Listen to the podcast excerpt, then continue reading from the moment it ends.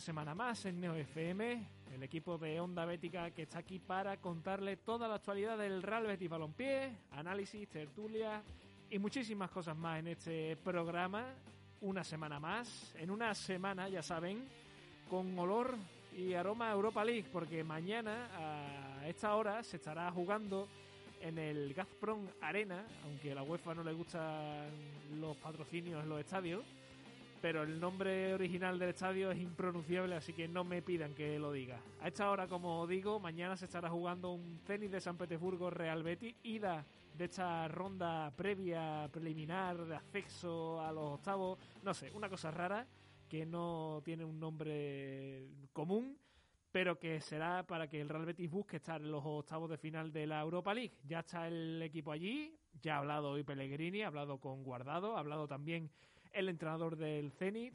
Elogios, como siempre, de unos a otros, como viene siendo habitual en estas ruedas de prensa. Y un Betis que se ha plantado allí con tres bajas importantes. Dos de ellas, pues las más importantes de la plantilla. No está Fekir, cumpliendo su tercer y último partido de sanción. No está Canales, que de momento no sabemos si ha dado negativo en COVID porque apareció el lunes por la ciudad deportiva, no se dejó ver mucho prácticamente y no ha vuelto a verse a Canales, que por cierto hoy está de cumpleaños y le mandamos felicitaciones por parte de, de Neo FM al completo. Y sin Miranda, que ayer eh, no estuvo en el entrenamiento, parece que no es muy grave, pero que le va a impedir viajar. A esta hora, además, se están jugando tres partidos en clave verde y blanca. El Betis Deportivo Sevilla Atlético está al descanso en este partido aplazado de la Primera Federación. Desde las siete y media se está jugando. Desde las ocho, el Betis Futsal, que recibe al Barça en la Copa del Rey, se está jugando en San Pablo. De momento cayendo 0-1 el equipo de Juanito Cupín. Y desde las ocho y media, es decir, desde ya, el COSUR Betis que busca ganar en casa del Obradoiro. Antes de comenzar el programa, déjenme que les mande un abrazo y un beso enorme a una bética que llegó ayer al mundo, a Rocío, y un besito también a la madre que está estupendamente, al papá Macareno y bético José, le mando un beso enorme. Y este programa, como cada miércoles, que está patrocinado por Bufetes y Vianes, si tienes problemas jurídicos que no te dejan disfrutar de tu equipo, ya tienen que ser gordos para que no disfrute usted del Betty teniendo problemas jurídicos. No dudes en llamar y visitar a Bufetes y Vianes porque allí defienden tus derechos con compromiso, con experiencia y con resultados. Ya sabes que está en Triana, en la calle Luz Arriero número 5, y en Camas, en la calle Santa María de Gracia número 38. Puedes llamar por teléfono en el 954-332-775 y en su página web bufetesyvianes.es. Y que este programa lo pueden comentar a través de Twitter en arroba onda bética y que nos pueden encontrar también en Instagram en Facebook y en el correo ondabetica.gmail.com. Cualquier duda, reclamación, sugerencia, queja, por allí le atendemos gustosamente. Dicho esta presentación habitual, no estoy solo, hoy están aquí los tres mosqueteros. Pedro González, ¿qué tal? ¿Qué tal? Muy buenas tardes, Ale. Pues con muchísimas ganas, ¿no? De afrontar lo que va a ser el partido de mañana y también con ganas de escucharte pronunciar algún que otro centrocampista ruso. Hombre, lo intentaré. Te iba a decir que qué mosquetero eres tú, pero es que me juego lo que quiera, que no eres capaz de decirme ni uno de los tres. Estás en lo cierto. Me temo que estás en lo cierto. ¿De qué época son los tres mosqueteros? lo escribió Alejandro Dumas. Bueno, puedes pasar a, presentar al siguiente. Pablo Montaño, por 25 pesetas, uno de los tres mosqueteros. Portos. Me lo creeré. Venga, que solo quedan dos, Pedro. Y te lo convalido con que me diga un mosqueperro que tenían nombres distintos. ¿Un qué? Bueno, Nada. algo me he perdido yo por el camino de mi vida, ¿eh? Madre mía, Pedro, eh, tú no infancia. Puede ser que no la haya tenido. Mano Colchón, ¿qué tal? ¿Cómo estamos? Yo estoy flipando. Así que yo... ¿No te suena lo de Armis por todo? Nada, ¿eh? Nada, yo es que era más de Doraemon. A mí la época que me pilló era más de Doraemon. Los tres cerditos también. El cuento, claro. D'Artagnan, D'Artagnan. es que eso es mítico, perdona que intervenga. Ha aparecido una voz. Una voz iluminando el camino, ¿eh? Me voy a salir de la silla ahora mismo. La voz de nuestra conciencia. la voz de nuestra esencia, totalmente. la ingeniera. Bueno, después de esta, esta demostración de que las generaciones que vienen están muy perdidas. ¿Qué tal? ¿Cómo estáis? Yo estoy de lujo con un, unas ganas de hablar aquí en la radio por fin del Betis después de hace bastante tiempo y ya pues eh, con ganas de que llegue el partido de mañana porque yo creo que es un escenario bonito que teníamos ganas desde hace bastantes años de que volviera y ahora que parece que ahora que lo tenemos aquí parece que como que sobra un poquito, ¿no? esa, esa es una pregunta interesante. Escenario que, por cierto, estadio Krestovsky es al que vamos mañana. Para, para los más románticos, ¿no? Para los más románticos del, del deporte, de este deporte, pues, pues allí jugará el Betis mañana y lo mismo que mano, con muchas ganas de, de ver lo que pasa con el equipo del ingeniero, porque yo creo que, que va en una muy buena dinámica, con la falta de, como hemos dicho, de jugadores muy, muy importantes pero como leía hoy eh, bastante por Twitter y que pues yo creo que todos lo hemos pensado, eh, jugó en el Camp sin Nabil Fekir, jugó eh, ante la Real Sociedad sin, sin, Guido Rodríguez, jugó estos últimos partidos sin, Sergio Canales y el equipo sigue rendiendo a las mismas maravillas. O sea que mañana puede ser otra demostración más de que esto es un equipo, no es un equipo hecho de a, a base de muchos peones y no solo a, a, base de individualidades. Pues sí. Después hablaremos de este partido de mañana. Tenemos tiempo para analizarlo, posibles 11, claves del partido antes que nada, eh, vamos a mandar también un cariñoso saludo a la Ciudad Deportiva Les del Sol, porque nos está escuchando nuestro fotógrafo Salva López, que está en una mano tiene la cámara, sacando las mejores fotografías del panorama bético, y al, con la otra mano está escuchando el programa. Así que le mandamos un, cariñoso saludo, y además acaba de adelantar el Sevilla Atlético a la Ciudad Deportiva, o sea que no todos son buenas noticias. Vaya por Dios. Antes de los datos post partido, Pedro, tu sección favorita de la radio, ya no solamente de NFM, o sea, de la radio el completo. Ya ni de la radio deportiva, de, de, la radio. De la radio en general, que es la sección ¿Te acuerdas de? De la cual se podría llamar Pedro no se acuerda de, pero que Pablo Montaño hoy otra vez nos viene con un personaje, un jugador enigmático al que hay que poner cara. Pues en el ¿Te acuerdas de hoy? Vamos a repasar muy mucho toda la actualidad del Betis, es decir, lo pasado, lo presente y lo futuro que le viene al equipo de las 13 barras. Y vamos a empezar con una, pues, que yo creo que deja pocas pistas. O sea, que, da, que es una pista que da pocas pistas. Escúchame, Vaga la redundancia. Como tú hayas ligado el Levante, el Ceni y el Mallorca, eres un máquina, ¿eh? Pues ahí lo tenemos. Y es que la primera pista es que este jugador salió de la cantera del próximo rival liguero del Betis. Vamos, del Mallorca. Cantera del Mallorca. Yo es que no tengo ni idea qué canterano del Mallorca pasa por el Betis. Yo no sé ni un canterano del Mallorca que esté jugando ahora mismo en primera división que no juegue en el Mallorca. Complicado, complicado. Que jugando ahora mismo, no lo dicho. Complicado. No, hombre, no, ya, ya, digo que canterano del Mallorca. Incluso ni ahora. Hay... Sí, sí, no, que Ab digo. Abdón Prats. Abdón Prats, quizá. Puede ser, es una opción. Pero claro. Tony Prats saldría de la cantera del Mallorca. Si nos basamos en apellidos catalanes o cosas así por el estilo, igual sí, pero Hmm. está complicado, ¿eh? Veremos. Bueno, habrá que esperar a ver si en la segunda pista. Bueno, Más- que, más que, claro. que Bernie ya se ha, avent- se ha aventurado con la primera pista. No ha dado tiempo ni, casi ni a decirla y ya se ha ¿Ha aventurado. soltado un nombre, Bernie? Hombre, que Berni para estas cosas es muy rápido. Un saludo al grandioso Berni también, por cierto. Eh, Pedro, datos por partido. Esta sección te gusta más porque tienes que leer solamente. que- no me hace pensar. En primer lugar, el Betis sumó ante Levante su victoria número 13 en Liga y la 22 en toda la temporada, igualando de esta forma su mejor registro de victorias en primera en el siglo XXI y quedando aún cuatro meses de competición. Es increíble. O sea, el Betis lleva 22 victorias en toda la temporada. Es el registro máximo que ha logrado el Betis en primera en todo el siglo. Y es que quedan cuatro meses todavía. O sea, es que. ¿Dónde está el pico de este Betis? Pues el pico del Betis se lo va a poner él mismo porque, como bien dices, quedan cuatro meses de competición, eh, prácticamente 14 jornadas de liga y aparte ya luego están también las otras competiciones. Yo creo que a nivel goleador va- ya lo es y yo creo que se va a disparar mucho. Es el mejor Betis de la historia, indiscutible por números. Lo que le falta es la guinda de tocar plata.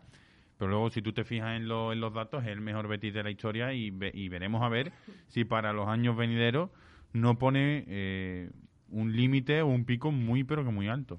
Además, yo creo que el Betis, o sea, decir, gana tanto porque es un equipo que no engaña. Me explico. Cuando es superior, casi que te acaba goleando. Y cuando es inferior, pierde. Evidentemente es muchas veces superior y por tanto gana muchísimo, pero hay muchos equipos que a veces les cuesta pero acaban ganando o incluso muchos empates y es que el Betis es un equipo que no empata, o te golea o es inferior y con justicia acaba perdiendo. Tu- tuvo la racha de la temporada pasada de los seis empates Sí, sí, sí, consecutivos. sí. Pero justamente iba a decir eso y que siempre lo he pensado desde que llegó Manuel Pellegrini. O el Betis o pierde o gana. Eh, y muchas veces incluso ha perdido, ya no solo mm, siendo inferior, que también le ha pasado mucho, sino siendo superior como los eternos partidos estos contra el Real Madrid, el Atlético de Madrid, en los que el Betis juega incluso mejor que, que estos equipos y, y acaba perdiendo los tres puntos por una acción individual o por, o por porque al final el equipo rival pues tiene plantillas superiores. Pero, pero es un equipo que, mm, que sí que es verdad que compite siempre o, o muy pocas veces hemos, no hemos visto competir al equipo de Manuel Pellegrini y, y que al final pues le está dando resultados el competir porque es que gana más de lo que pierde. Sí, y que también gana por inercia. Para mí el partido en el Levante lo gana por inercia, por la porque tiene que ganarlo, porque es el Betis, porque es mejor y ya está. Entrando con los datos goleadores que son una verdadera pasada. El Betis, tras los cuatro goles en Valencia, suma 76 en total. Nunca había logrado tantos goles en primera desde que la liga es de 20 equipos. El Betis es, además, el equipo más goleador de la primera división, por delante del Real Madrid, de Ancelotti y el Villarreal de Emery. De la misma forma, es el equipo más goleador de las cinco grandes ligas en el año 2022, con 24 goles, por delante de equipos o equipazos como City, Liverpool, Chelsea o incluso el Atlético del Cholo Simeone. O sea, increíble que el Betis, ya no solamente lo de, lo de los 76 goles, que el Betis ya haya logrado su mejor registro goleador de una temporada en mitad de febrero, sino que echando cuentas y mirando equipos, como te he dicho, equipazos de, de- de Europa, no hay un equipo en Europa que haya metido más goles que, que el Betis ahora mismo, desde que empieza 2022. Y eso dice muchísimo ya no solo del trabajo de Pellegrini, que lógicamente también, sino del momento de los futbolistas de arriba. Juanmi, Borja Iglesias, el año de Fekir que está siendo brutal, Sergio Canales. Es un equipo muy ofensivo, pero claro, si al final los que están arriba no las meten, estos datos son imposibles de que se acaben dando. Al final lo- los delanteros enchufados yo creo que es algo que siempre ha pedido el equipo porque el Betis al final, si te pones, si te paras a pensarlo, ha sido siempre un equipo mejor o más vistoso o, del que ha podido presumir más de jugadores en ataque que de jugadores de defensa. Es decir, se nos vienen más a la cabeza más delanteros ilustres y más atacantes ilustres de, que han vestido la camiseta de las 13 barras que defensores. Porque en, lo- en los 11 de mano que hemos podido Sí. hacer siempre había más disputa entre poner a Oliveira, a Rubén Castro, a Jorge Molina, a, Eman- a todos los que se nos, ha, se nos ha pensado. El problema es que hemos tenido buenos delanteros estas últimas temporadas que no terminaban de tener rachas, Sí. que, que al final era lo importante, que, que marcaban, que pues hacían goles importantes, pero al final no tenían una racha, que es lo que tienen a los equipos grandes ahí arriba, que, que su delantero pues coge una racha de 5, 6, 7 partidos consecutivos marcando o haciendo muchos goles y es lo que le- no le permite bajar el, el pie del acelerador. El Betis ha marcado cuatro goles en nueve partidos esta temporada. Es decir, para el Betis del ingeniero es igual de habitual golear que perder. Suma únicamente nueve derrotas esta temporada. De la misma forma, el conjunto blanco ha anotado cuatro goles fuera de casa en cinco ocasiones. Ojo porque son las mismas que en las últimas 16 temporadas juntas. O sea que en 16 años el Betis ha metido cuatro goles fuera de casa cinco veces. Las mismas que lleva esta temporada. Y además parece que, que, claro, lle- llegan los partidos, el Betis compite, empieza a jugar bien, cae un golito, después que sí cae otro, y al final el tema es que te acaba goleando. El otro día frente al Levante mete cuatro goles como si nada, o sea, acaban cayendo goles como churros, que si un rebote, que si un córner, pero es que acaban metiendo cuatro. Al final el fútbol son goles. O sea, Sí. si no marcas... eh, Es para nada todo lo que hagas antes. Ese dato es tremendo, pero además la suficiencia con la que el Betis lo consigue, que mm, y además para mí son pocos los partidos, porque el Betis ha tenido muchos encuentros en los que se ha merecido llevarse cuatro goles y no los ha conseguido, bien por temas de mala suerte, bien por eh, que no ha estado acertado, pero eh, la- para mí lo más brutal de todo es la suficiencia con la que el Betis se planta en cualquier campo y es capaz de meterte cuatro. El otro día en Vallecas metió dos, pero también tuvo ocasiones para llevarse más goles. y partidos que mete cuatro y que podría haber metido seis. Claro. De que- hecho, al Getafe, el partido aquí en el casa, partido de Getafe es brutal. acaba ganando 2-0, pero si mete 5-6 es que no pasa absolutamente nada. De hecho, a principio de temporada yo recuerdo que le hablábamos que al Betis le po- o sea, podía acabar acusando falta de gol porque generaba una barbaridad a principio de año, pero no terminaba de transformarlo. Al final, claro, Acaba, se, se acaban sumando Juanmi, Canales, Fekir, los nombres que hemos comentado y su estado de forma, y ahí están las cifras. Y que la clave al final también está en que los delanteros marquen. Hombre, la dinámica, la confianza, claro, las rachas. de- Depender solamente de que Canales meta muchos goles o de que Fekir meta Hmm. muchos goles o incluso de que los Celso en su día O, metieran muchos o de goles. las aportaciones Claro. generales de Mm. defensas en los corners, que no solo depende de, Sí. de esas aportaciones extra, por así decirlo. Que Borja Iglesias invente un gol imposible es brutal. Que Juanmi, balón que coja en el área, entre, eso es, eso es importantísimo porque al final... Diferencial. Claro, es diferencial y ayuda a ganar partidos por 4-0. A la vista que- está, y ya no solo para golear, sino que en Vallecas en un partido que yo creo que está muy igualado y que incluso el Betis en varios tramos es inferior, acaba ganando 1-2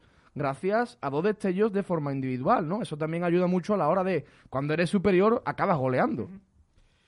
Pues muchas gracias, Pedro, por estos datos post partido. Antes de meternos en el análisis de lo que fue ese Levante 2 Betis 4, que tenemos que hablar largo y tendido, Pablo, ¿por qué no nos das una segunda pista? Venga, voy con la. decim- Recuerdo que la primera pista es que el jugador salió de la cantera del próximo rival liguero del Real Betis, que todos creo que sabemos que es el Real Club Deportivo Mallorca. La segunda pista es que jugó un partido de Europa League en su primera temporada con el Real Betis. Uno solo. Uno. En su primera temporada con el Real Betis jugó un partido de Europa League. Pero la Europa League, en los últimos 20 años, el Betis ha Si jugado... la madre de Juan tiene. El Betis ha jugado Europa League el año del Euroderby, el año de Setién, este año, ¿cuál más se me escapa? Porque juega, jugó Champions en 2005, 2006, Sí. pero en los años, dos- bueno, en 2000, Bueno, 2001 eh, estuvo en eh, ¿Y la, segunda. po- la posterior a la, a la de la Champions? No, en la, No cha- juega. en la Champions el Betis No. queda tercero y cae a la Europa League. O sea, cae a la UEFA. O sea, que es otra, otro año más. O sea, son varios años. Te- Se te ha escapado uno de los que tú estabas diciendo. ¿Cu- ¿Cuál más? Ese, ese. La temporada Ah, la temporada de la Champions también juega Europa League. Temporada 2005-2006, el Betis en la fase de grupo queda tercero y cae a la UEFA. Ok, vale, vale, vale. Ya lo he interiorizado. O sea, Pero que, son, que varias opciones de años que el Betis ha disputado la Europa League en este. Es del siglo XX el jugador. O sea, del siglo XXI, perdón, perdón. es del siglo... Digo, pues nada, es del- todo perdido. Es que he mezclado estos 20 años con siglo, con siglo XXI. Es de este siglo XXI. o sea, Vale, vale, vale, vale, vale. vale. A mí no me sale ningún nombre así.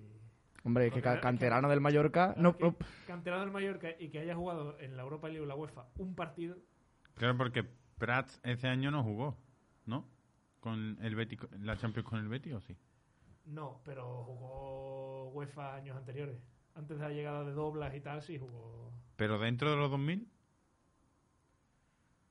El año de después de Juan de Ramos, que el Betis queda sexto, ese año, 2002-2003. O 2001-2002, ahora mismo no caigo. uf, están bailando los años ya, Víctor ¿eh? Sí. Fernández el año siguiente, el año el Betis juega la. y ahí sí Tony. Y ahí estaba Douglas. O sea. Es una opción. Veremos a ver. Complicado. Si os veo muy perdidos, igual os aporto un poquito más en esa Sí, segunda. huele a pista, que va a ¿vale? hacer falta, Yo ¿eh? estoy, yo estoy en un laberinto, Pablo, dámelo. Vamos a esperar a la tercera y te, y te apor- te ha- te hago una tercera plus. Eso, un 3.1.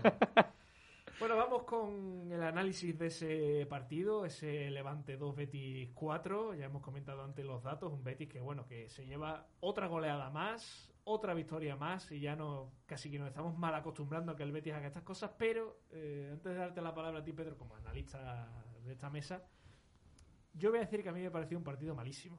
Por, Uh, por parte del Betis un partido malísimo. ganar 2-4 y hacer un partido malísimo... Pues esa es la cosa. Que, que el Betis. Bendito problema. Bendito problema y bendita locura que el Betis haga un partido muy malo, porque para mí fue bastante malo, y que sea capaz de. No solamente de ganar, sino incluso de golear. Para mí el Betis se dejó en defensa mucho espacio, volvió a sufrir otra vez mucho por las bandas, como le pasara en Vallecas. La defensa volvió a demostrar eh, casi casi que es un milagro que a esta altura esté dando un rendimiento bastante bueno en general. Volvió a mostrar esa, digamos, cara peor de, de defensa fallona, que se deja muchos jugadores solos y tal y cual, muchos espacios. Pero bueno, al final arriba tiene un jugador diferencial que es Nabil Fekir, que es un futbolista que cuando quiere gana el partido él solo. Prácticamente fue lo que hizo. Y que después tiene arriba una pegada increíble y que el levante en defensa pues estaba muy mal. Pero para mí el partido del Betis fue muy malo.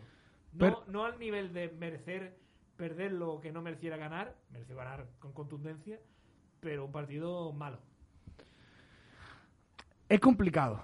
O sea, Sí, complicado. yo- o sea, es, es complicado analizar, pero, o sea, claro, yo creo que lo del otro día fue la excepción y no la norma de toda la temporada. O sea, yo creo que lo de el tema del milagro de estar ahora en tres competiciones y demás y los buenos resultados, teniendo este nivel defensivo, yo creo que nos refleja la realidad de lo que ha ofrecido el Betis durante este año. Es cierto que es un equipo muy ofensivo, que muchos partidos ha sufrido atrás, pero a mí me parece que en general el rendimiento defensivo del Betis durante todo el año es positivo. Sí, sí, sí, sí.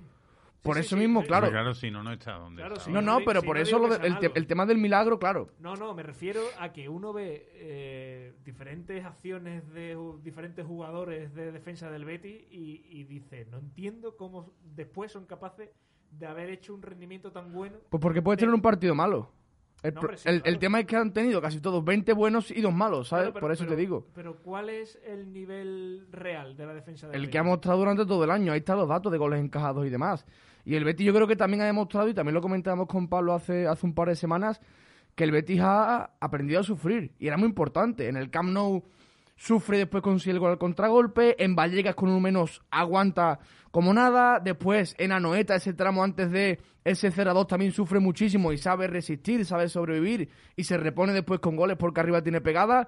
Yo creo que defensivamente el año del Betis es muy positivo. Luego, claro, puede tener un partido malo como el del otro día. Aún así, un partido malísimo.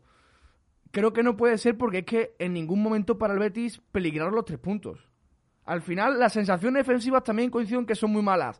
Y el partido de Ruiz Silva te diría que el peor en los últimos 3-4 meses. Seguramente. Estuvo muy flojito. Y también la pareja de centrales, Alex, en fin, el Betis atrás yo creo que sufrió mucho. Y el Levante perdonó bastante. Pero claro, es que al final el Betis en ningún momento peligró su victoria. Es cierto que ese 2 a 3, pero al momento Nabil Fekir en la cuadra y a partir de ahí es que el partido prácticamente se acaba. Claro, claro, sí, sí. pero- Entonces las sensaciones defensivas coinciden que son malas, pero el partido en cómputo global del equipo te sale un enfrentamiento en el que en ningún momento peligró la victoria para el Betis. Entonces, claro, es complicado de, de analizar de forma negativa. No, lo que pasa con el Betis es que a nivel defensivo, eh, el Betis de Pellegrini ha tenido dos partes. La parte donde eh, ahora mismo defensivamente, pues es normal, digamos, entre comillas, que deje la portería cero y luego en ataque, pues es impresionante, te mete dos, tres goles. Y luego estaba el Betis de Pellegrini, donde atrás dejaba un poquito que desear, que eh, recibía uno o dos goles porque la defensa era un flan en algunos partidos, y luego pues eh, tenías que marcar 3-4 goles para, eh, para ganar el, encuentro. Al final es lo que ocurrió el otro día. El nivel defensivo del Betis volvió a- al Betis anterior, al que tenía que marcar más goles que los que recibía. Y eh, se saltó, como tú bien has dicho, Pedro, la norma de que el Betis este año pues no tiene que hacer ese esfuerzo de marcar más que recibe, sino que simplemente marcar porque recibe poco. Yo eh, puedo entender y puedo llegar a compartir que el nivel mostrado por la defensa del Betis sea mayor del, del esperado. Es decir, Sí, sí, eso seguro, que, eso seguro, o sea, sí, sí, sí. Que, que estén por, e- que estén jugando por encima de sus posibilidades, eso sí lo puedo llegar a compartir. Es decir, este nivel de Bartra es más regular y más regular de la irregularidad que siempre Sí, ha sí, mostrado, lo de. Eso lo puedo llegar a compartir. Pero sí que discrepo mucho con Alex en el, en el hecho de que el partido ofensivamente fuera malo, porque yo en ningún momento, o sea, al final encajas dos goles y pu- y pudieron Pueden ser más, más, pueden y, pudieron ser más, al igual que pudieron el, el. Betis pudo marcar más. Pero mm, para mí no fue un partido en el que te pueden met- meter muchos goles eh, por errores defensivos, porque yo no vi a los centrales fallar mm, como sí he visto fallar en algunos otros encuentros que han costado goles o que han, o que han estado a punto de costar goles. Yo eh, achaco más ese mm, problema a la hora de encajar, a la hora de perder el control del partido, a un exceso de confianza del equipo. Sí, Hombre, es que, y perdona a- Pablo, los últimos 10 minutos de la primera parte eran de amistoso pretemporada, directamente. Exacto. Yo achaco más a, a exceso de confianza, Eso es lo que iba a a, a- a que el Betis se, se relajó viéndose Sí. pues, con una ventaja tan amplia de descanso que, que como que se dejaron ir Sí. y por eso se ve más falta de apoyo a los laterales por parte tanto de Tello como de Rodri, eh, que en el centro del campo pues esa relajación llevó a que se vieran superados más fácilmente. Es decir, no lo achaco tanto a la defensa como a algo más, mm, más común, más global, Sí. Más, de más de todo el equipo que a problemas de los centrales fallaron mucho, es que no estuvo a la altura, es que a Ale pues le pasó por encima de frutos, es que... que- colectivo, que fue mí es que colectivo. Lo asocio a algo más colectivo que, que Se de- individual. Se dejó caer el equipo a nivel de concentración, a nivel también de...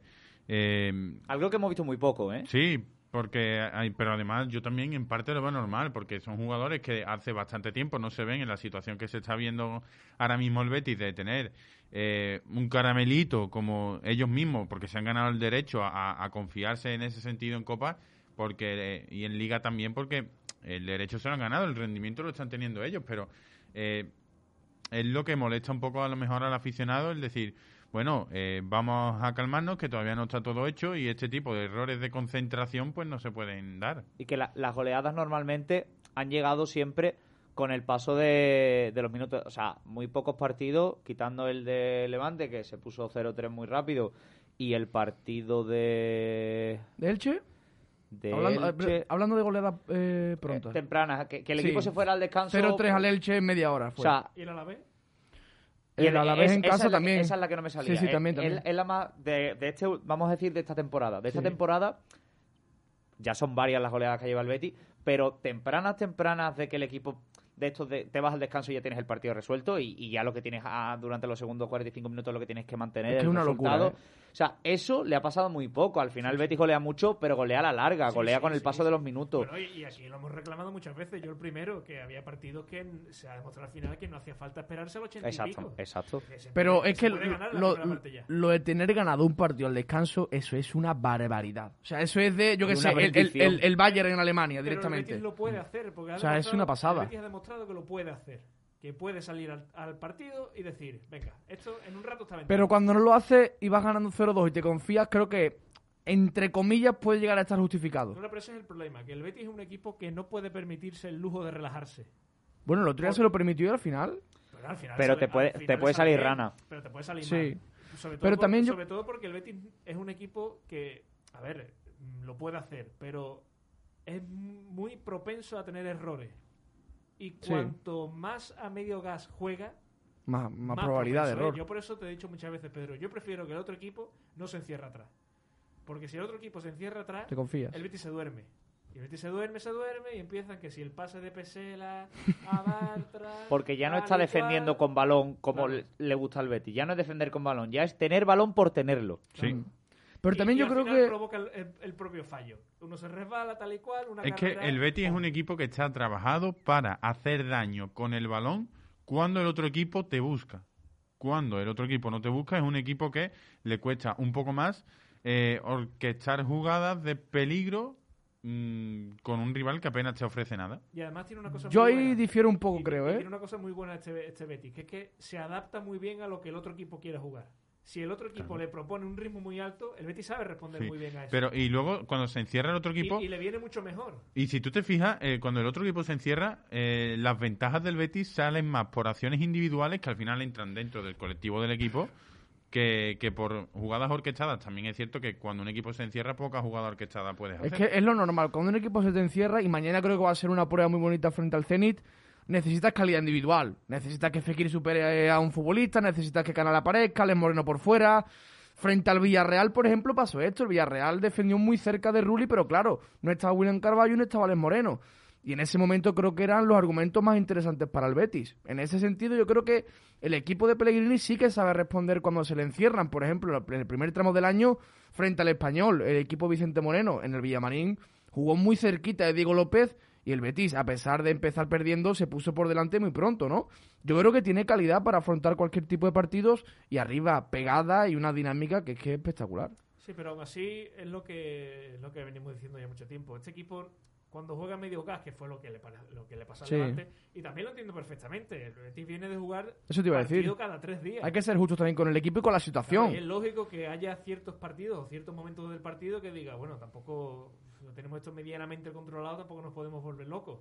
Y al final, eh, fútbol oficio, como decimos muchas veces, pero si Fekir no mete esa falta, A saber cómo... Y si Ruiz Silva no falla en el Ah, sí, segundo, claro. claro, es que lo de siempre. Fútbol ficción. A saber qué hubiera pasado. Sí. Pero es que lo- que, dicho lo que hemos dicho muchas veces, el Betis no puede permitirse easy porque es que tiene plantilla para jugar muchísimo mejor y tiene plantilla para solventar partidos mucho mejor.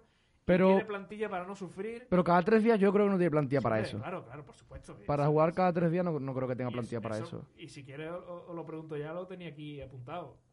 ¿Cómo veis a este Betis en este tramo de partidos muy importantes que se viene ahora? Viene el Zenit, viene, si es verdad, el Mallorca, que es un partido más liviano, pero que tiene que ganar sí o sí. Vuelve a venir el Zenit y ahora el Derby, la vuelta de Copa ¿Mm? Y un Atlético de Madrid que viene al, Gua- al Villamarín, que por cierto hoy ha perdido, ya se ha- ese partido aplazado que tenía, 0-1 frente al Levante. Se queda cuatro El Levante de Múnich. Se queda a cuatro puntos de- del Betis ahora mismo.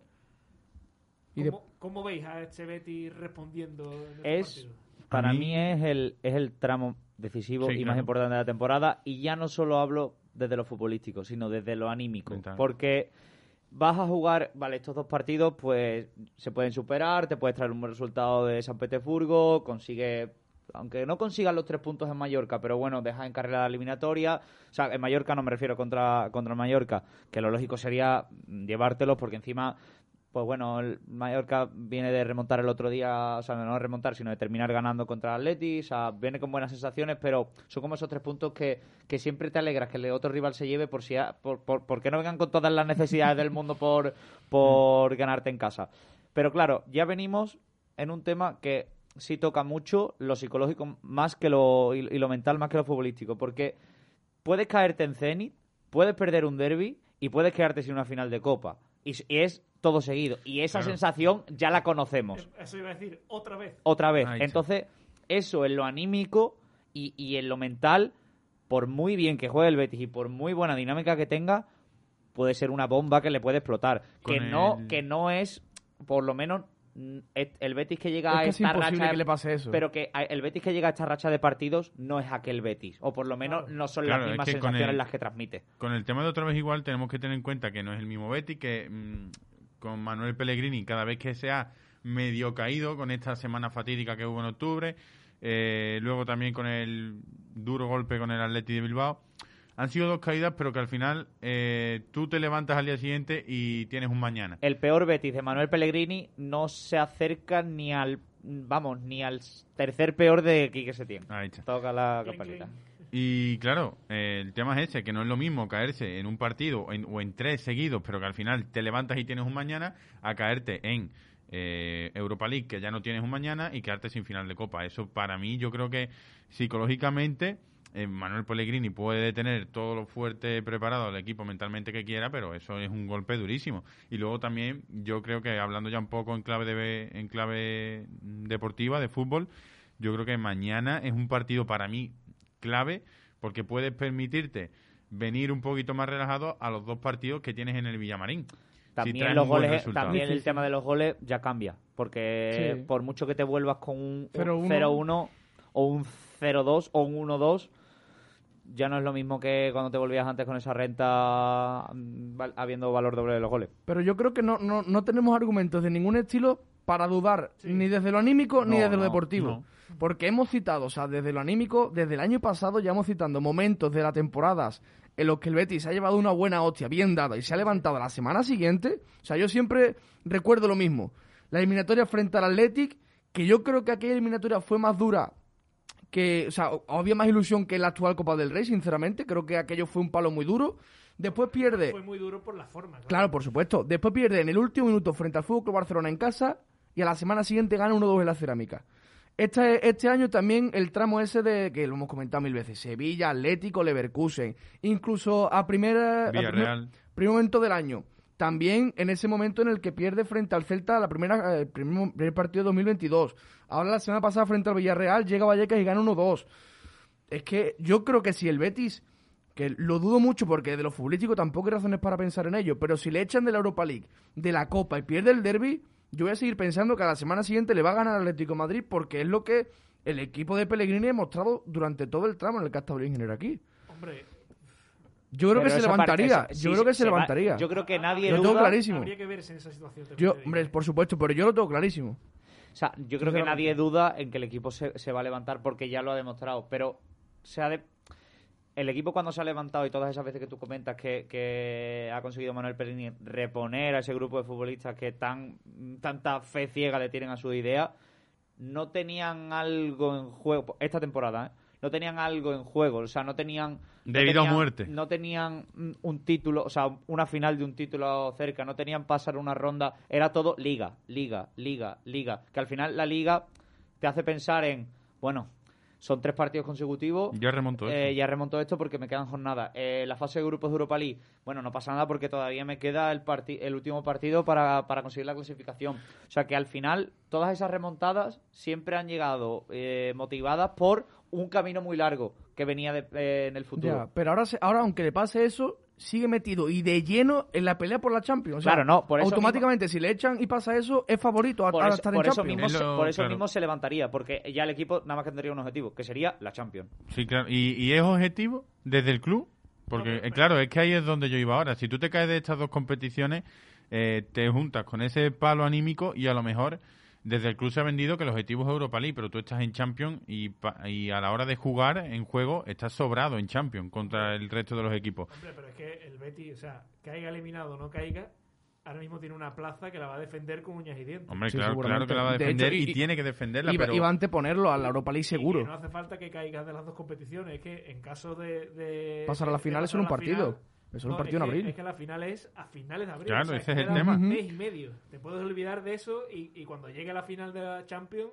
Es que, es que La final de la Champions o sea, directamente. la final de la, De la Europa- o sea, de la Copa.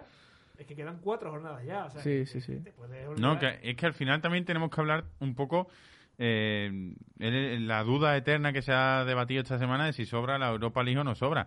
Mm, mm, depende. ¿Para qué? ¿Para ir a Champions? Para mí sí sobra. Para ir a Champions. Pero claro, es Tú que no- la Europa tampoco te lo asegura, tampoco te lo asegura. Ya, y claro, y si te eliminas de las dos competiciones tampoco te lo asegura.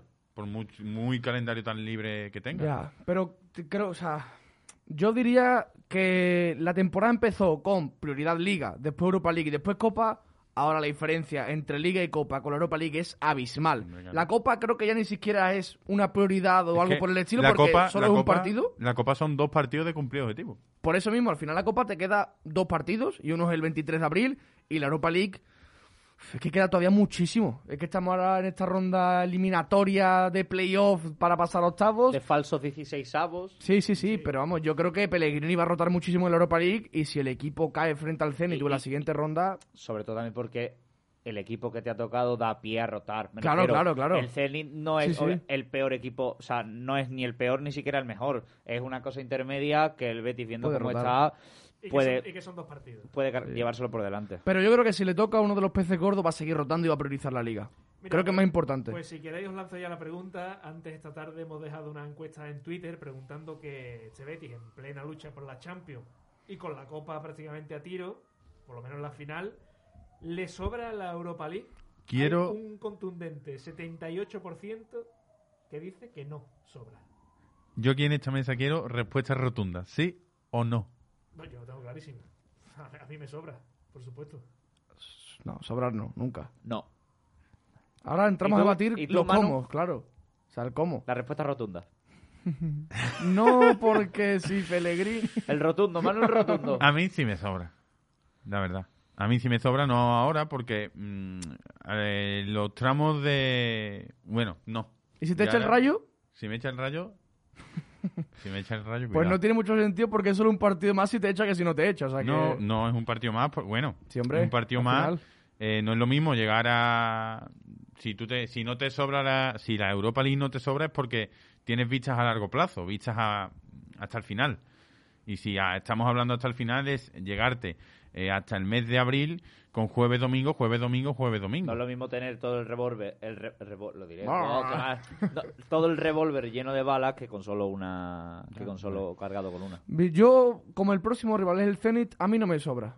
O sea, yo creo que siempre hablamos de esto de que hay- tienes que tener mucha suerte. Te puedes plantar en unos hipotéticos cuartos de final con dos rivales asequibles. O más que sobrar, Por eso no sobra sobra. el, el, el momento en realidad. Claro, pero las temporadas son así, Ya, Manu. En verano ya. no se puede jugar. Si se, si se jugara en verano... No, a ver, tío, que es que tienes una vuelta de Copa Sí, eh, sí. siete días después de una vuelta de Europa League. Que- Yo lo he dicho de muchas semifinales veces. de Copa, ¿eh? Yo lo he dicho muchas veces, para mí la Europa League es una competición que solamente le sirve al que la gana. Pero eso es como resto- todas las competiciones eliminatorias.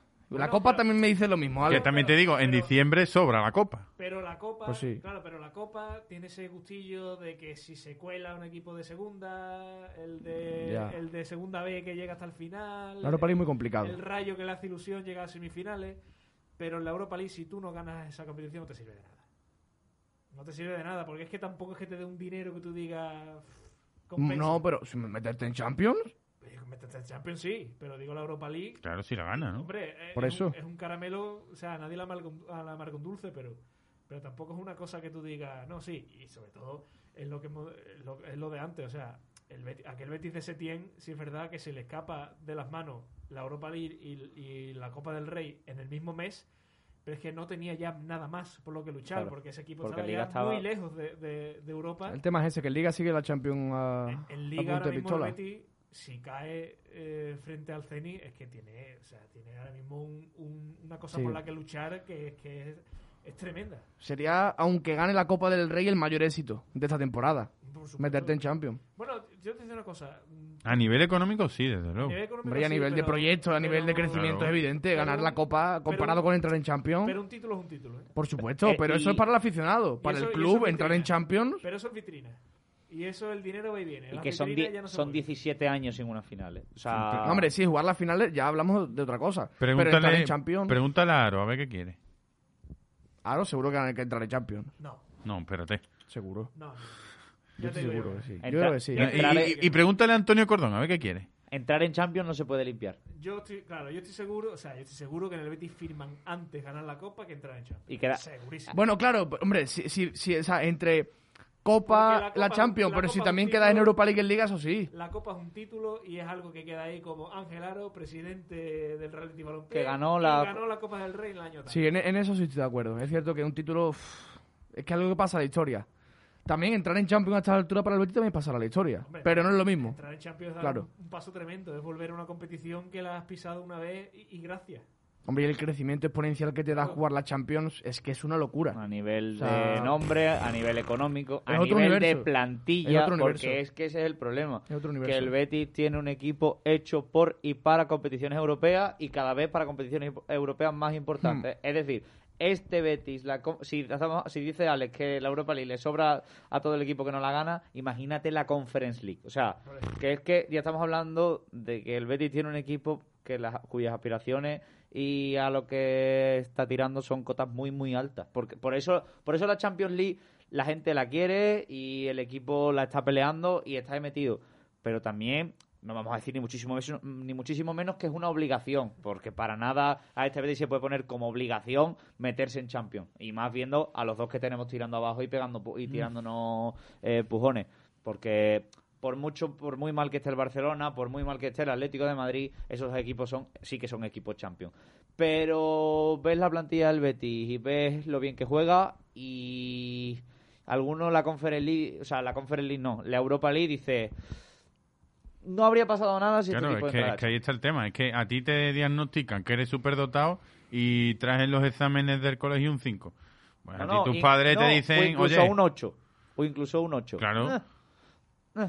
Se te queda corto. claro, No sé, yo creo que el Betis... Eh, un breve eh, impasse. Tweet de Pepe Elías, el queridísimo Pepe Elías, que dice: El Atlético, eso sí, ha defendido hoy ante el Levante 0-1 mucho mejor que el Real Betis el pasado domingo. Que diría algún pseudoanalista. Un Ahí saludo. queda, ¿eh? Ahí queda, ¿eh? Un saludo, Pepe Elías. Ahí queda. Bueno, Bueno, lo que estábamos diciendo, que a mí sí me sobra la Europa League porque creo que el Betis ahora mismo tiene un objetivo mucho más importante. que Porque Sí. nada te garantiza a día de hoy que tú llegues muy lejos en la Europa League. Nada te lo garantiza. Tampoco te garantiza que... te echan y llegas a la Claro, Champions. que entres a la Champions. Pero el Betis está demostrando que está tercero por algo. Y, y Sí. lo que hemos dicho antes es que pasan las jornadas y pasan los meses. sigue ahí pasan arriba. las semanas y el Betis sigue tercero. Creo que lleva ya nueve jornadas terceros seguidas. La diferencia es que hay un récord ahí. en Liga no hay factores externos. Es decir, en Liga dependes de ti mismo. En Europa League, sí, dependes de ti mismo para ganar partidos. Pero Pero, claro. ya existe el factor exter- externo de los sorteos. Sí. Porque eso es un condicionante. Te puede echar el Dinamo de Zagreb o te puede echar el Sparta de Moscú si pasas la ronda del Zenit y te toca como primero. Mm.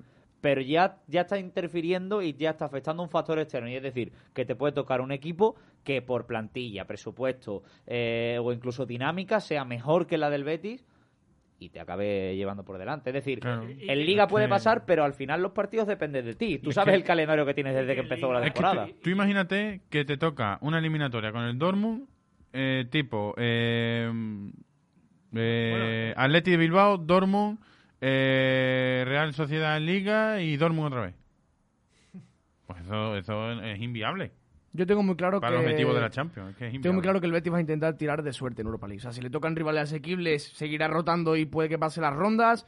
Y a no ser que se vea en cuartos o semifinales, no va a ir a por, la, a por, la- a por el título. Eh, Y ya- es muy complicado tener esa fortuna. Y además es lo que lleva haciendo Pellegrini toda la temporada. Sí, sí, sí, sí. Jugar los partidos con... Hombre, vamos a, vamos a ganar, pero si no ganamos, bueno, pues vendrá el siguiente. Sí, sí. Y a por el siguiente después, y a por el siguiente. Y, El y- tema y es ese. En el reglamento pone que un partido se puede ganar, empatar o perder. O sea, que perder entra dentro de lo normal. Y, y yo, yo comprendo que, que el Betis va a ir mañana a la eliminatoria contra el Zenit a ganar. Pero que si no gana, tiene, tiene dos cosas mucho mejores. Lo que A- a pasó contra el Villarreal. Exactamente. La cuestión es esa, que si te echan del Europa League tiene su parte positiva. Y eso, claro, te hace pensar en otro tema. Y que después está el, ca- el caramelito de la Copa y el caramelito de la, de la Champions. Yo por eso digo que, que- que entiendo que sepa mejor que avanzar en una competición que, ya te digo, para mí es que el que no la gana no, no, no sirve para nada. Pero bueno. Veremos. Vamos al siguiente tema antes de meternos en previa del partido y es Nabil Fekir. Pedro González. Está de dulce, está probablemente su mejor momento de la temporada. Es la temporada más goleadora desde que, que está en el Betis. Hay cantos de sirena, hay rumores de que le gusta la porta. Como dijo uno, pues si le gusta que se saque el carnet del Betis. que lo quiere el Barça. Ya ha salido Catalán el otro día en Canal Sur diciendo que no se vende. Ángel Aro esta mañana también antes del avión se le ha preguntado. Cuando el río suena es que hay alguien por ahí que es probable que le hagan chiribita los, o- los ojos. Y la pregunta es muy clara. Que es normal. ¿Qué precio tiene Nabil Fekir a día de hoy? Lo ha, Es di- que- lo ha dicho Ángel Aro, ¿eh? Ángel Aro en las preguntas ha dicho la cláusula de Nabil Fekir son 100 millones de euros.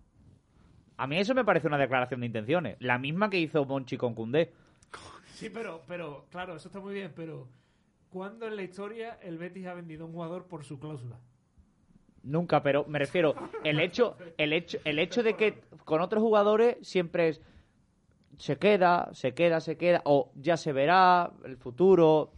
Con este por lo menos ya, yo lo he escuchado, por lo menos no recuerdo a nadie que hayan dicho con cláusulas de 40, 50 millones que hayan dicho pues lo que valga su cláusula.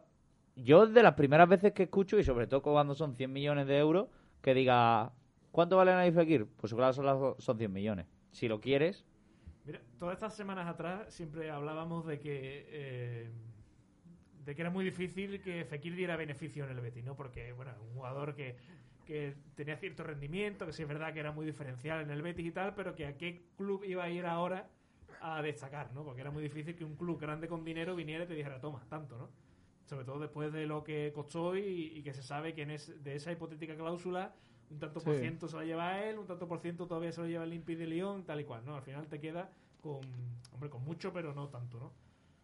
Pero claro, cuando tú ves que hay un futbolista que te está dando un rendimiento brutal, que ya hay un club que parece ser que se ha interesado o que se va a interesar y que el Betis, lo volvemos a decir, necesita vender porque necesita vender. mm, Yo es que ni me lo planteaba. A mí me cuesta creer que venga el Barça o venga cualquier otro equipo con 80 millones. Hombre, no le va a decir de primeras que no. Pero me cuesta creer que el Betis mm, deje pasar esa oportunidad. a mí, o sea, lo primero que me cuesta creer es que Nabil Fekir vaya a seguir muchísimos años aquí. Hombre, claro, por supuesto. Pues Tarde o yo no sé temprano- qué decirte, ¿eh? Tarde o temprano ese futbolista saldrá. Porque al final, está en plena madurez futbolística. O sea, ahora mismo, después de toda esta lesión que tuvo, que ya queda muy, muy atrás, que es lo que le hizo convertirse en el futbolista que ahora, en el tipo de futbolista Y que ahora. una cosa, y por el bien del Betty, que se vaya y deje dinero. Exacto. No, por el bien del Betis que se clasifica Champions con él de la mano. Bueno, claro, pero, pero que en algún Sí, día pero se estos vaya futbolistas. El, el Betis no es un equipo, por lo menos a lo que aspira a ser el Betis ahora mismo como equipo, no es alguien que pueda permitirse retener a Nabil Fekir los próximos cinco años. Y que cuando tenga 33, 34, que ya su rendimiento caiga en picado, entonces intentarla. Eso, eso no es el Betis. Yo es que creo que él está encantado aquí. No, él, está, enca- él está Sí, sí, él encantado. está encantado, pero el tema es, ¿qué te, qué te beneficia más? A, a- ponte a plazo de mm, cuatro años. ¿Cuatro años de Nabil Fekir o cuatro años o, o tres años sin Nabil Fekir, pero con 80 millones, 100 El, millones? el Betis no puede ser, yo, por mi forma de verlo, el Betis no puede ser una exprimidora. No puede coger una naranja y, y apretarla hasta que le saque todo el jugo y la cáscara ya que te quede e intentar colocársela a alguien. Ese, por lo menos ese modelo de club, no creo Ya. que esté capacitado y menos con la economía Todavía. que tiene ahora mismo el equipo. El, Betis del crecimiento. Que un es lo que está buscando. Es un club vendedor. O sea, Claro. al final, al final mm, es lo que, digamos, aspiran todos los clubes. No sé si es, más, más que es, debería ser. Bueno, y ten en claro. cuenta y ten en cuenta que eh, estuve calculando con los porcentajes que leía por Twitter que eh, si el Betis vende a Fekir por 100 entre lo que le lo que te costó y tema de plusvalía, lo que le tienes que dar al León y lo que le tienes que dar al propio Fekir, se te quedan como unos 49, 50 y pico millones. ¿eh? Sí, sí, limpio. sí, sí, sí, una cosa así. Unos 50 millones te quedan. Yo creo que aprovechar los mejores años de Nabil Fekir también es síntoma de crecimiento porque los mejores años de Nabil Fekir te pueden hacer jugar Champions. Sí, pero, pero lo que es síntoma de crecimiento es que aquí destaque Dani Ceballos y tú lo vendas y con ese dinero fiches a 3 o 4. Y que al año siguiente destaque Fabián, tú lo vendas y con ese dinero fiches a 3 o 4. Que al año siguiente destaque Junior o destaque Paul López y tal, lo vendas y con ese dinero traigas a los Pero yo, yo creo que hay más nombres aparte de, de Nabil Fekir, que ahora mismo el Betis puede vender. Porque lo de Fekir yo creo que no está a la venta. O sea, no, o sea, futbolistas como Fekir no están a la venta. O sea, futbolistas que te pueden ofrecer lo de Bueno, Fekir, ¿cuántos hay en Europa? Pero no están a la No, no venta en grandes clubes. Claro, no están A la eso venta, me refiero, no- pero- No están a la venta, pero hay que recordar las palabras de Antonio Cordón de en el Betis nadie es intransferible. Por supuesto, pero yo creo que lo que Nabil Fekir te ofrece en el mundo para poder venir al Betis, hay nada y menos. Lo que te ofrece William Carballo, incluso meto a Guido Rodríguez en el saco, quizá.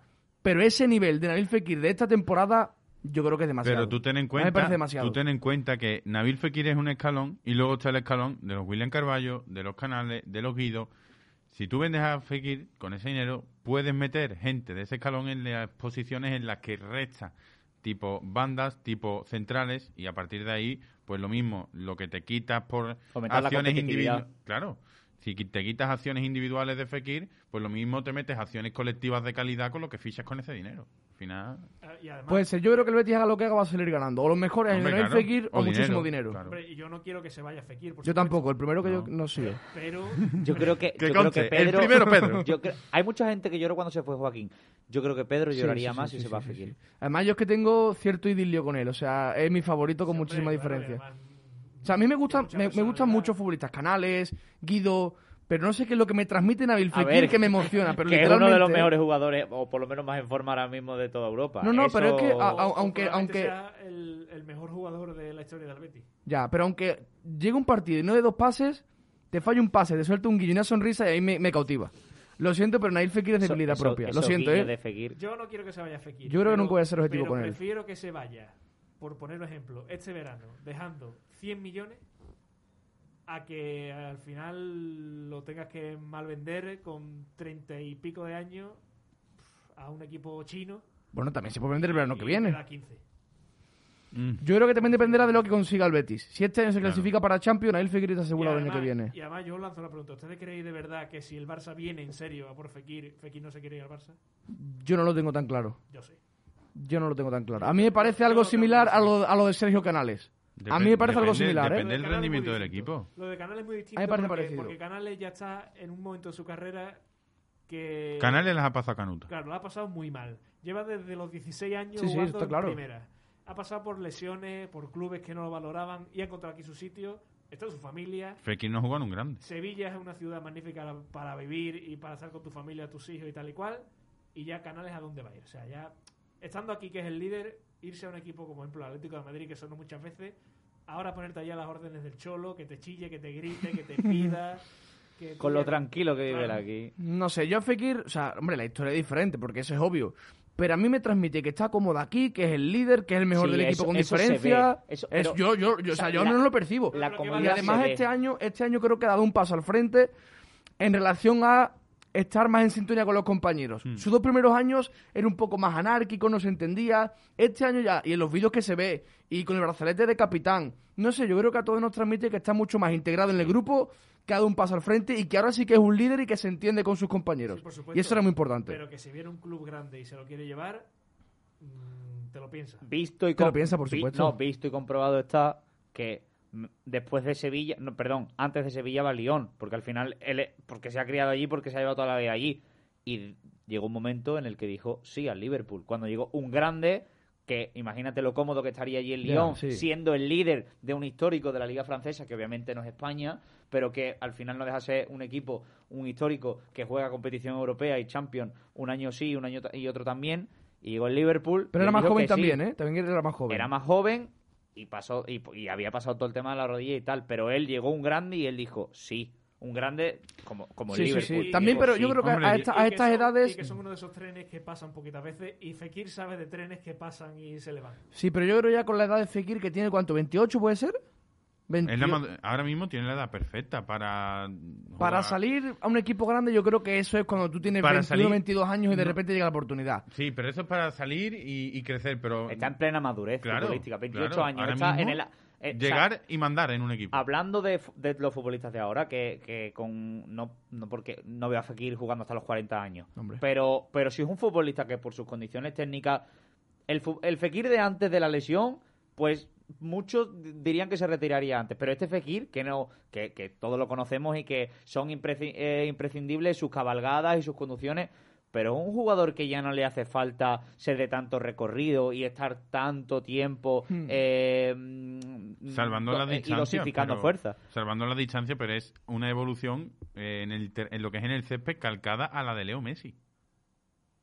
Es calcada a nivel de recorrido. bueno, no de, hace con- fa- de Pero él trabaja de- mucho más, él trabaja claro. mucho más. Y no hace Pero- falta irse a lo mejor a Messi, sino vemos el caso de Joaquín, que es un futbolista que con el paso de los años también. se ha reinventado, que, seguía que seguía jugando en la banda y que seguía aportando como extremo, pero al final Joaquín se ha adaptado y ha, y ha llegado incluso a jugar de media punta y no lo ha hecho mal. Y mañana de media punta. posiblemente juegue. de Puede media ser. punta. Pero yo creo que en su etapa de madurez, también con la familia entera instalada aquí, que tiene mujer y creo que son tres hijos, sí, sí creo que sí.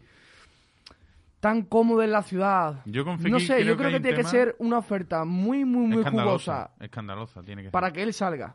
También es la sensación, claro, es del prisma del aficionado y, Y de es la que- persona que estamos de fuera. No sabemos cuál será la realidad. Y es que el Betis ha apostado por él, ¿eh? Que no, Sí, sí, nadie, claro. apuesta, nadie apuesta tan fuerte por un jugador después de la, de la lesión que tiene Fekir. ¿eh? Y, lo- y el rendimiento que da después de la lesión en los primeros pero- partidos con el Lyon. Pero tengo yo que ver que el Barça venga en serio este verano, por ejemplo, con 80 millones y que el Betis se ponga cabezón.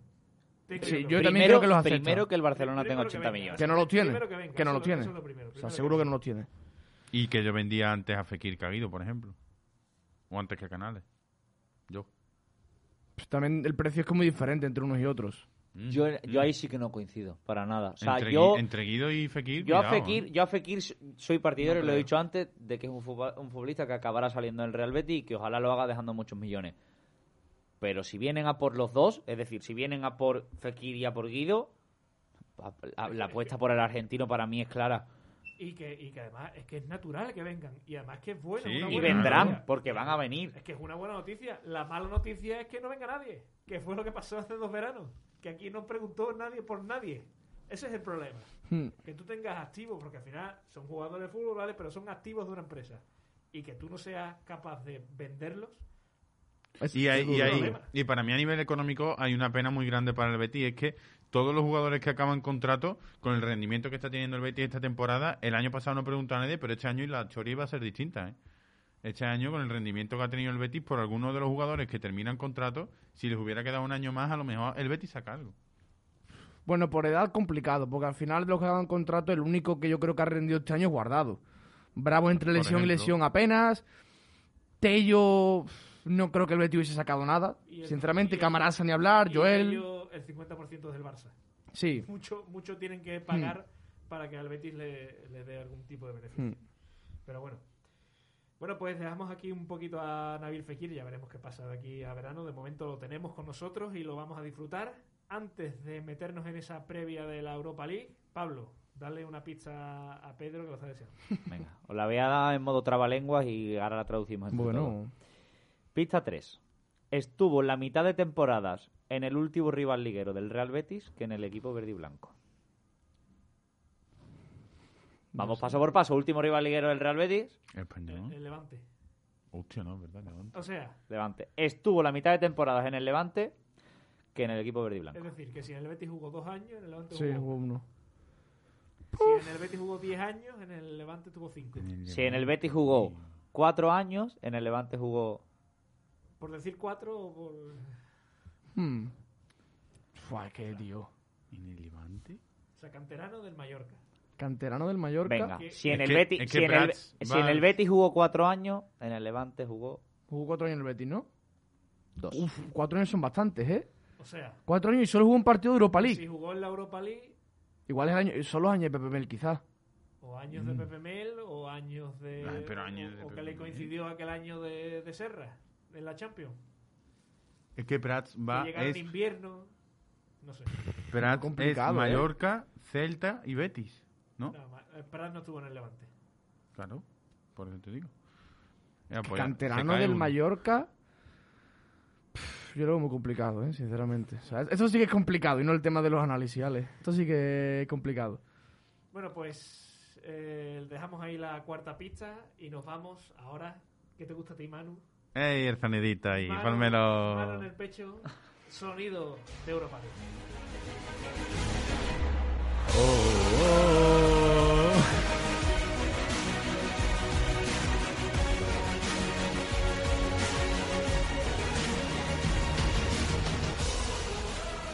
competición que nos sobra al 50% de la mesa, aquí nos flipamos con el himno, porque el himno está guapo, la verdad, el himno de la Europa League.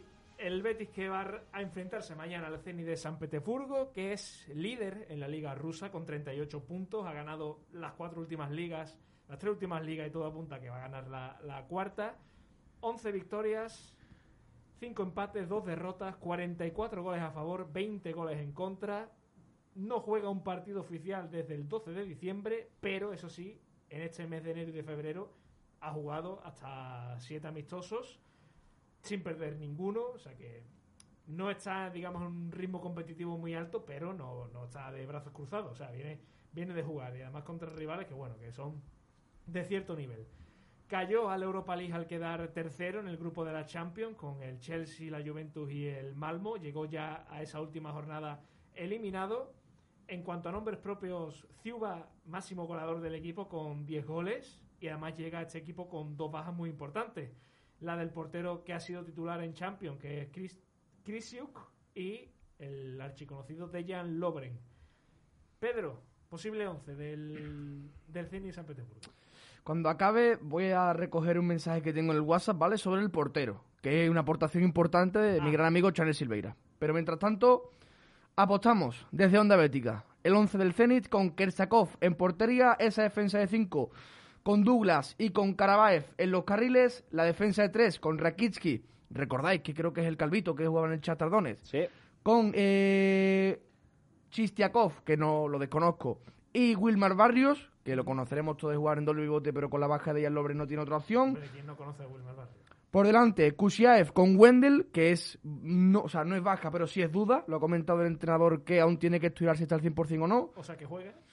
Seguramente. En los costados, Claudinho Malcolm, las dos figuras más reconocibles y los mejores del equipo. Y en punta se espera que Artem Shuba, porque Julio Alberto, que es el fichaje estrella del Zenit, llegó un poquito más tarde de la pretemporada invernal y puede que lo tenga bastante complicado para partir de inicio. Sobre los porteros, como ya he comentado, Alex está lesionado el portero titular y ha comentado su entrenador en rueda de prensa que está en duda con los 11, o sea, con el 11 que va a sacar y con el portero en concreto.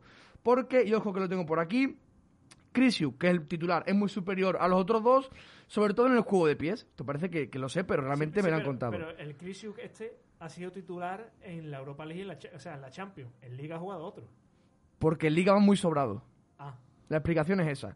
En cualquier caso, Kersakov es un portero decente, un portero cumplidor, y el otro que es Odoevsky, que es el portero canterano, tiene buena pinta, pero me comenta Shane que lo ve verde para jugar en Europa. No le transmite seguridad, sobre todo en el juego aéreo. Así que, repetimos, portero titular lesionado y el entrenador con la duda entre el suplente o, o ese canterano. Es decir, que lo que le conviene al Betis es que juegue el canterano. Sí, posiblemente. Pero si el entrenador está en duda, pues En- será por algo, imagino. En cuanto a antecedentes, va a ser el primer enfrentamiento entre el Betis y el Zenit de San Petersburgo, pero va a ser la tercera eliminatoria en Rusia. En la Recopa del 77, 78, que fue la que jugó el Betis después de ganar la Copa del Rey, hacemos mención a la profecía, eh, cayó eliminado ante el Dinamo de Moscú, perdió 3-0 allí y empató 0-0 en el Villamarín. Y en la Europa League un poquito más reciente, ya en la temporada 13-14, todos recordamos aquel 0-2 ante el Rubin Kazán y el empate a 1 en casa, que el Betis se clasificaba para los octavos, que cayó frente al Sevilla en aquel penalti famoso de Nono. Esos son los 11, eh, o sea, el 11 del Zenit. El Betis que se presenta allí sin Canales, sin Fekir, sin Miranda. Antes de preguntaros por las sensaciones y por qué- cómo veis esta eliminatoria, ¿cómo creéis que va a paliar Pellegrini esas dos bajas? Yo creo que hay un debate importante e interesante, porque se espera que el Zenit salga a defender muy atrás, que salga en ese bloque bajo que tanto me gusta mencionar, cerquita de su portero, bien arropado para salir al contragolpe. Y en ese escenario, en ese contexto de partido, porque el Zenit no tiene piernas para ir a presionar, literalmente no las tiene, creo que Aitor Rival es el único que se cae de las quinielas para ser titular. Creo que es el único que no tiene sentido. Yo, honestamente, creo que es el futbolista por el que va a apostar Pellegrini, pero me parece el que menos encaja.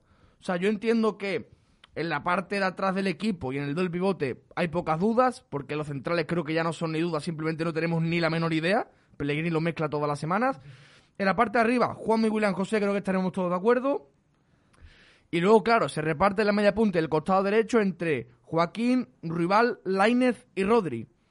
Por el escenario de partido, Rival creo que no tendría mucho sentido en poquitos metros, espacios reducidos para producir frente a un bloque bajo. Pero sí teniendo en cuenta que salen con carrileros para apoyar al, para apoyar al lateral. Ahí sí le veo yo presencia por lo mismo que, que, que metemos a Aitor mucho en los 11, por el hecho de aportar defensivamente. Pero y- yo creo que con Guido y Guardado por detrás, el tema de los extremos te da un poquito más libertad. Y también con Juanmi, que Juanmi sale poco, pero a nivel defensivo creo que está a Sí, nivel sí, de Aitor. aporta muchísimo. Por eso yo creo que con Guido, Guardado, Juanmi asegurados en el 11, Aitor creo que pierde sentido. Y creo que es un partido para Joaquín, o para Lainez, o para Rodri, que en espacio reducido puede marcar la diferencia. Yo creo que mm, yo apostaría por Diego Lainez en banda y Rodrigo en media punta. Lo que pasa es que es un partido muy arriesgado como para darle... Eh, él lo quería yo, ¿eh? Esos galones a, a Rodri. Por lo tanto, esa media punta creo que va a ser para Joaquín. Más arriesgado Rodri que Joaquín, no sé, Sí, ¿eh? para mí sí. A- Experiencia, Europa... A, a mí el, a- yo el problema que le veo es que muchos o pondrían en sus once o, o harían sus pronósticos, sus pronósticos con Laines en, jugando en Rusia. Ojalá. Pero, pero si vemos las pocas oportunidades que le ha dado a Lainez, Muy complicado. ponerlo directamente de titular, es decir, yo creo que va a tener muchos minutos, que le va a dar por lo menos media hora, para no los últimos 10 minutos que al final no sirven absolutamente Hmm. para nada. Por lo menos media hora le va a dar a Lainez, y si incluso si el resultado es positivo, quién sabe si no la segunda parte entera. Pero verlo directamente de titular, conociendo el Lainez que conocemos, al que le cuesta, sobre todo si no tiene una buena dinámica y una buena racha de partidos y de, y de pues ritmo competitivo, me cuesta muchísimo ver a Lainez activo y, y dando el 100% desde el, desde el minuto uno. Entonces, el hecho de ver a Rodri y Joaquín intercambiándose la banda derecha y la media ser, punta, que, que al final tanto uno como otro, pues mientras Joaquín cae en, en la banda, Rodri puede asociarse y al final todos sabemos el, el tipo de jugador que es, que, que es un futbolista muy técnico, muy no vamos a hacer comparaciones con canales ni nada de eso, pero, pero sí es un jugador al que le pegan esas posiciones Mm. y que viene al final de ser medio centro y demás. Y después se puede intercambiar porque Joaquín ya ha funcionado algunas veces de media punta y Rodri le gusta mucho caer a la banda para hacerlo de siempre, de, de meterse hacia adentro para buscar el palo largo con el, con el disparo. Entonces, me parece más factible un plan con Rodri y con Joaquín en el, en el 11, dándole muchos minutos a Laines a lo mejor en la segunda parte, que y yo sigo... Y, y a pesar de todo esto es lo que te digo, pienso que, que puede acabar apostando por Aitor perfectamente, pero me parece esto más factible que darle directamente la titularidad al mexicano. Porque vosotros descartáis eh, doble pivote con Guardado y Guido Sí. Y William por delante. y William por delante. Sí, sí, sí, lo descarto. Primero porque... Porque no lo ha hecho nunca. Por, o sea, eh, por ahí empezando. Por ahí empezando. Bueno, pero- O sea, me parece más probable guardado en la banda izquierda o en la banda derecha como el Sadar. y William con Guido antes que eso, porque William Bueno, Carballo El, el otro día guardado jugó. En la banda izquierda, el cuando ratito que entra- jugó. Cuando entra a jugar casi de, de volante. Sí, casi. Claro, que te la poner como en el. Sadar, eh, al jugar Guardado en banda izquierda también te lanza muy bien la presión. Pero es Puede que jugar a Juanmi, creo yo. Pero te lo puede pasar a media punta. ¿Juanmi media punta? No creo, te resta muchísimo en la elaboración, a la hora de romper líneas. Posici- la única, la única vez que, ha hecho nunca- lo de William Carballo fue contra el Rayo Vallecano, que fue avanzar por... ¿Rayo Vallecano? ¿O me estoy equivocando y fue contra el... Sí, fue en un partido que, que- ma- mandó a Fekir arriba en punta O sea, y William adelantó- Carballo por detrás en la última semana. Adelantó una posición a todo el mundo. Es decir, Edgar pasó a. Fue en Vallecas, medio, para en- defender el resultado, Vallecas, sí, claro. sí, sí, sí, sí. Edgar pasó al medio, avanzó a William Carvalho a la media punta y avanzó a Fekir a la delantera. son- Es la, es la- me refiero, es la Sí. única vez que, Y cinco hemos visto. minutos. Y fueron cinco minutos a- Bueno, que pero, hemos visto. pero al fin y al cabo es un contexto parecido. Es una ida de una eliminatoria. Pero no tienes que defender ningún No, no, resultado. claro, claro, está claro. Yo creo que no va a apostar por eso porque nunca lo he hecho y porque no, o sea, es cierto que si fuera un partido trascendente necesitas a William Carballo por el momento en el que está. Y hombre, es un partido trascendente. Pero William Carballo viene de dos titularidades seguidas. Se avecina la semana que viene que tiene la vuelta de Europa League, la de Copa y el Derby. Yo Es creo que- que, el Betis no necesita a William Carballo mañana, dentro de que vaya a aportar y sea la mejor opción. Es que Pero- si, Cana- si Canales llega a, a Mallorca, eh, me extraña mucho que William jugase el domingo. ¿eh? Porque tienes a Canales, tienes a Fekir, eh, Guido probablemente repita, si no te metas guardado. Que juegue William Carballo me, me extrañaría Pues mucho. sales, sales con.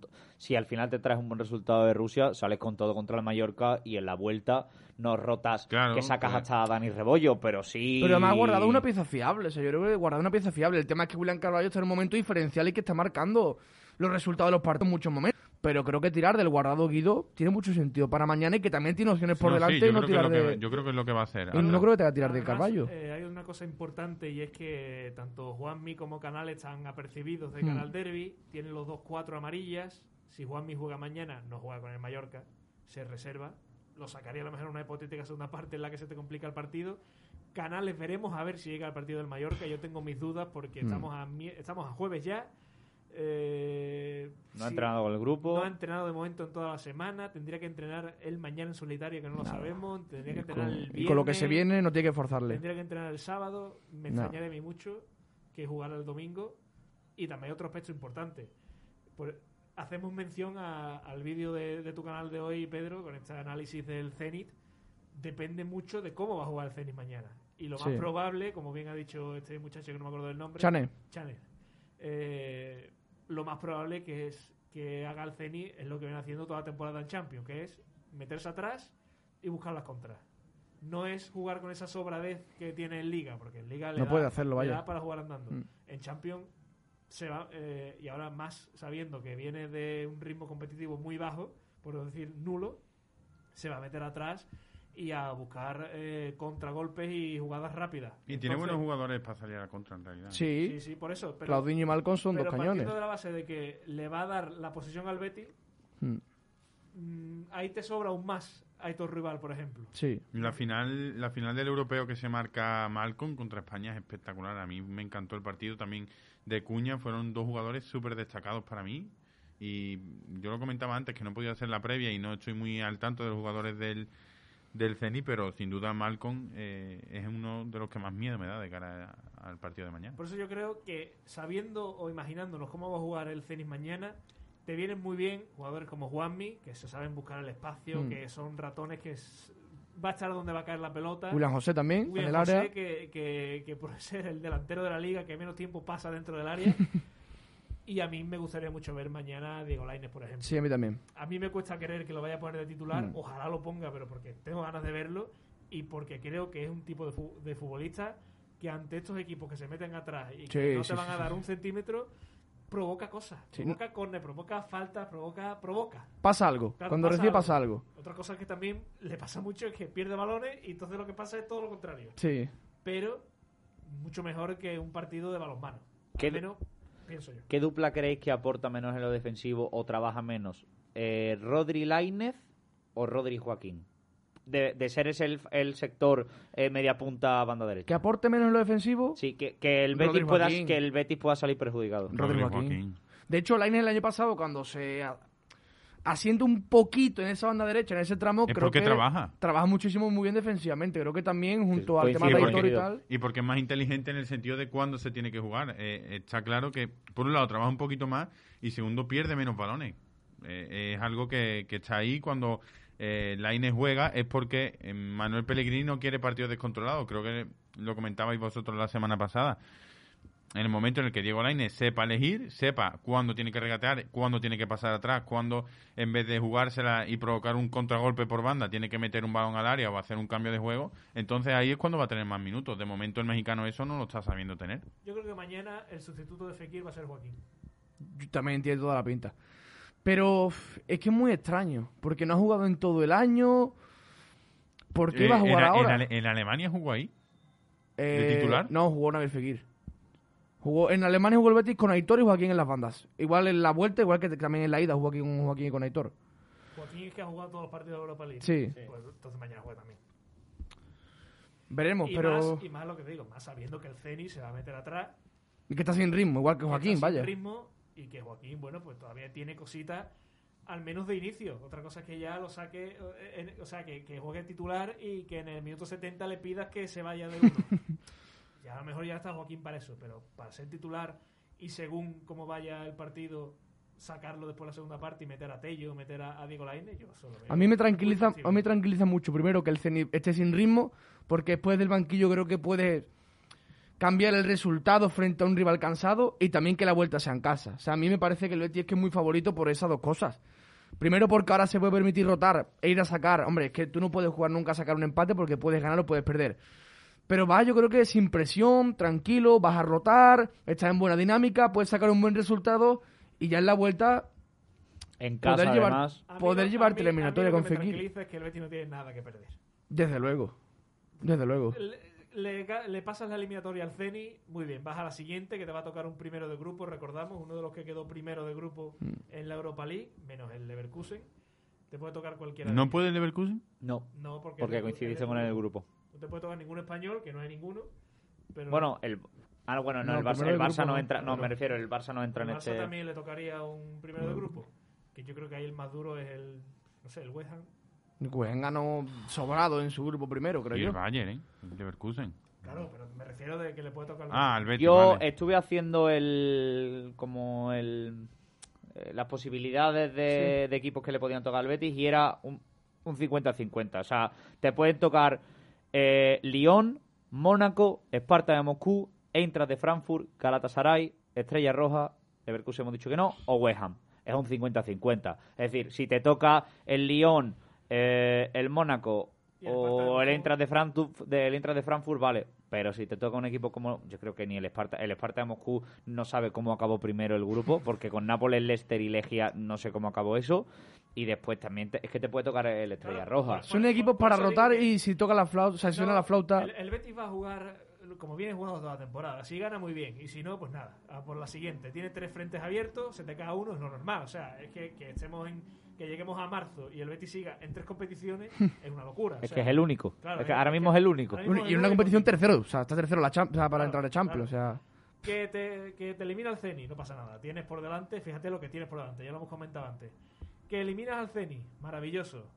Que pasen por caja, que aquí te llevas dinerito y veremos a ver quién nos toca. Que tiene la mala suerte que te toca el West Ham, que es un equipo inglés que siempre se atragantan y tal y cual, el Galatasaray, que pff, allí jugar allí siempre es complicado. Pues bueno. Pues, Pues vas allí, disfrutas del viaje, disfrutas de la eliminatoria y que pase lo que tenga que pasar, que pero... Exactamente igual que con el Ceni. Claro. Ahora, que te toca un rival asequible, bueno, pues vas a ganarle. Y si te, si te da para ganarle, pues estupendo, pues te vas a cuartos de final. Ya está. Pero si no, pues nada. Ya en cuarto la cosa cambia, ¿eh? Hombre, en cuarto la cosa cambia, pero también te pueden ya empezar a tocar el Sevilla. Poque toque. Por cierto, a- hablando del Sevilla, eh, hay que recordar que la vuelta de esta eliminatoria se va a jugar tres días antes del derby en el Mm. Pizjuán.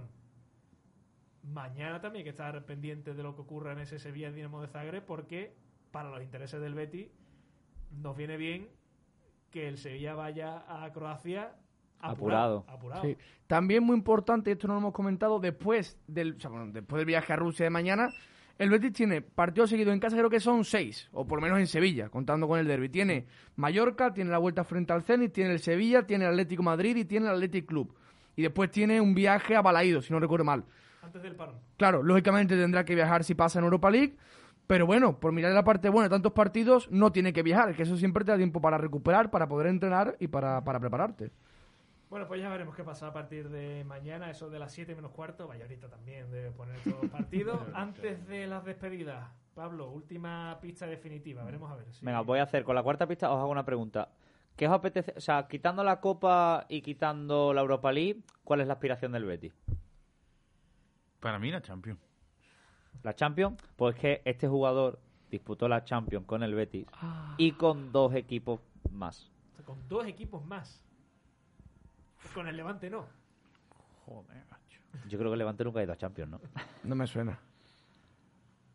Madre Yo, mía. mira, yo me la voy a jugar. Voy a decir el nombre que llevo pensando toda la tarde porque yo parto con la ventaja de que me sabían las pistas de antes. Yo voy a decir que es Chisco. Vale, una opción.